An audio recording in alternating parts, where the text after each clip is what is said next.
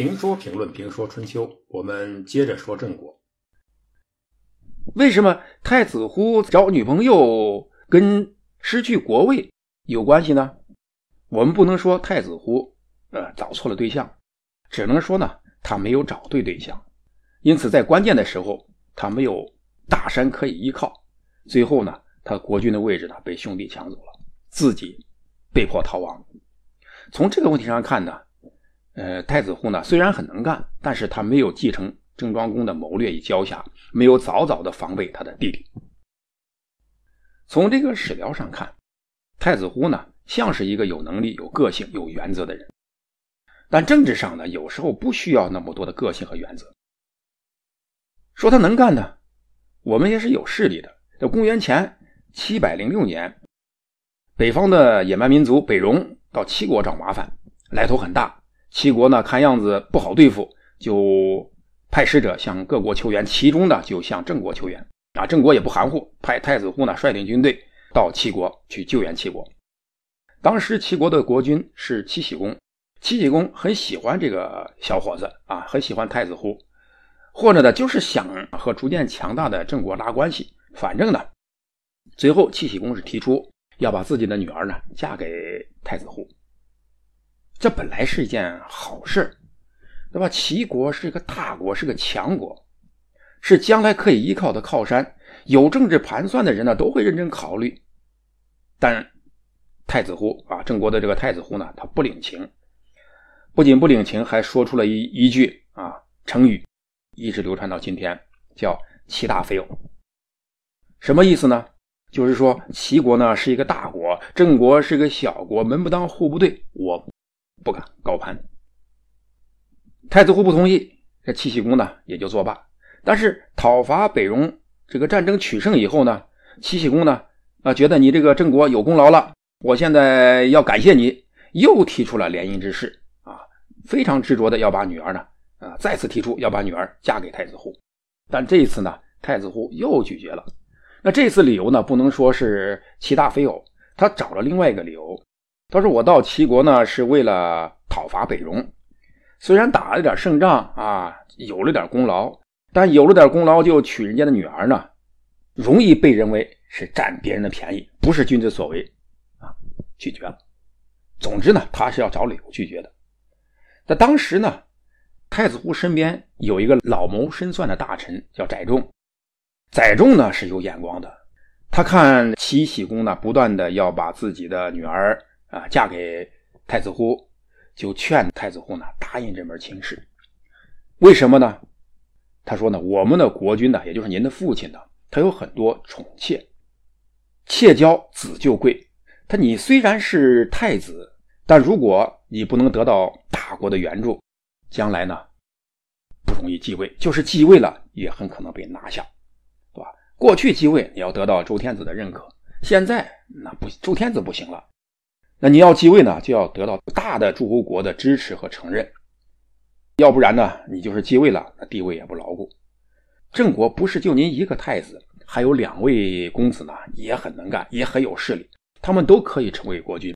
所以这个事儿呢，你要想清楚。但是太子的主意很正，他就是不娶齐国的国君。用我们今天美好的想法看，是太子乎呢已经有了夫人，那时呢。他在周天子那里做人质的时候，从陈国那里娶的陈国国女。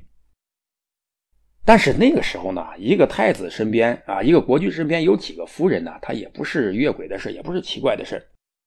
太子户拒绝齐僖公的好意，曾经也被人称赞过啊。我们甚至可以穿越的说，哎，太子户呢，你看多忠于自己的爱情，忠贞于自己的爱情。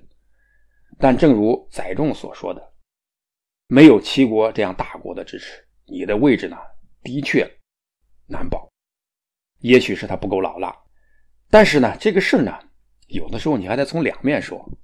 齐僖公让他娶的这个女儿呢，哎，很漂亮啊。但这个漂亮的齐女呢，就是后来在齐鲁两国惹事的庄姜，她嫁给了鲁桓公，但是呢，还与自己的哥哥齐襄公呢私通，玩兄兄妹恋。那从这个意义上讲呢，太子户的拒绝好像呢。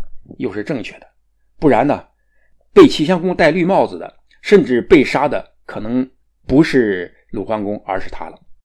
所以历史呢，有的时候真的让人琢磨不透。但是别人琢磨不透啊，这个载重呢，算是把这个郑国的前景给看透了。他已经发现，他已经看出，这个郑国除了太子乎以外，他的弟弟公子突、公子伟都是国君的有力争夺者。为什么呢？因为他们母亲的娘家很厉害，而太子乎的母亲的娘家呢却不行。太子乎的母亲呢是邓国的美女，邓国呢在今天河南省呃南阳市的邓州啊邓县。邓国呢是一个小国，他和周天子的关系呢非常疏远。这样说的目的是说，太子乎的舅家势力不大，而且呢距离郑国有些遥远，所以虽然。太子乎被立为太子，但缺乏牢靠的靠山。载重的分析呢非常正确，也很有见识。那后来呢，太子乎也就是由于没有靠山而吃了苦头，栽了跟头。